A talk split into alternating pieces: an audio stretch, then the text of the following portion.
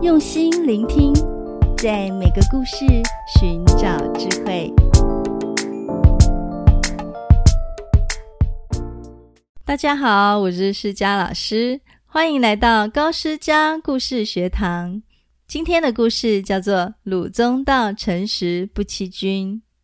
北宋的大臣鲁宗道受到皇帝的召见，却喝酒喝得醉醺醺，迟到很久才去见皇帝。皇帝却因此重用了他，这是为什么呢？现在就让我们开始吧。如果你喜欢下面的故事，请在 Apple Podcast 给五颗星哦。北宋大臣鲁宗道在东宫担任御德官的时候，负责对太子奉谏规劝。有一次，宋真宗要召见鲁宗道讨论国家大事。可是派来传旨的太监到他家里时，他却不在家。太监站着等了很久，脸上的表情严肃，因为等了太久，就连鲁宗道的家人都感到焦躁。过了一个时辰，鲁宗道才从酒家喝得醉醺醺的回来，酒精的气息让太监的心情更加沉重。太监对他的迟到感到不解，他担心皇上会龙颜大怒。太监和鲁宗道一前一后的走进宫中，氛围更加庄重肃肃了。宫廷里闪烁的灯笼投下微弱的光芒，映衬出每一位侍卫严肃的神情。在进殿以前，太监要先进去禀报皇上。他好心的先问鲁宗道说：“皇上如果怪罪您，为何来得这么慢？该找什么理由回答呢？”鲁宗道说：“就诚实的禀告皇上吧。”太监担忧的说：“可是这样，您就会被皇上降罪啊。”鲁宗道说：“喝点酒是人之常情，但是欺骗君王。”就是做人臣的罪过了。于是太监就进殿，按照鲁宗道的意思，如实向皇上禀奏。当鲁宗道面对宋真宗时，分为几乎可以用刀割来形容。皇帝的龙椅高高在上，气势不可侵犯。宋真宗果然严厉地责问鲁宗道说。你为什么私自去酒店饮酒呢？鲁宗道行礼说：“臣家中贫穷，没有招待客人饮酒的用具，而酒店里这些酒壶、酒杯什么的样样俱全。今天碰巧有乡亲远道而来，臣就请他到酒店喝酒。然而臣去酒店时，已经换了便服，所以百姓们谁也不认识臣。宋真宗听完鲁宗道的解释后，忍不住笑了起来，让整个殿堂的氛围突然放松了下来。宋真宗笑着说：“哈哈，卿是宫中大臣，这种事恐怕要被御史弹劾喽。”虽然语带责备。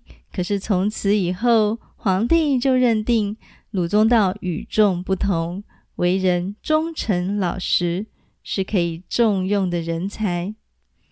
现在，让我们解读这个故事的精妙之处。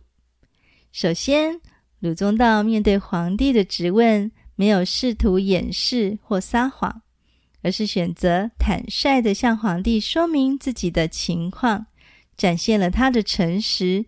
并且表现出他是一个不怕面对问题的人。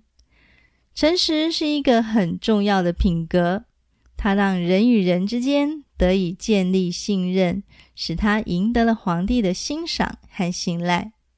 其次，面对皇上的责问，鲁宗道还运用了机敏的应对策略，巧妙地找到了合理的解释，解释自己为什么在酒店喝酒。他毫不顾忌地说自己的贫穷，使皇帝能够理解他的处境，进而同情他，减轻了皇上的不满，展现他在处理困难情况时的聪明才智。至于太监，也是这个小故事中另一个使人无法忽略的人物。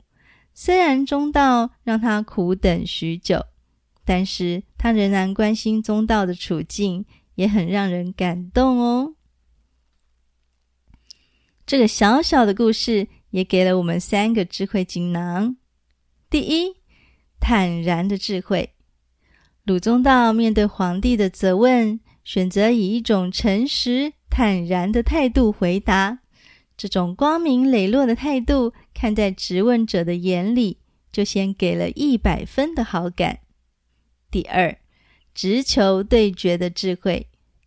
鲁宗道面对疑问，马上直接面对问题，合理的说明自己的不得已，免除了花天酒地的嫌疑，令人欣赏。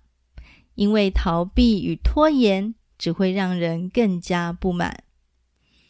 第三。笑与幽默的智慧。宋真宗听了鲁宗道的解释后，愿意宽容以对，所以他立刻微笑，还发挥幽默感，让气氛由紧张严肃转变为轻松幽默，是人际关系的重要技巧哦。今天要学的经典名句是“诚实为上策”，意思是。诚实是最佳的处事原则，就像鲁宗道选择诚实的交代自己迟到的原因。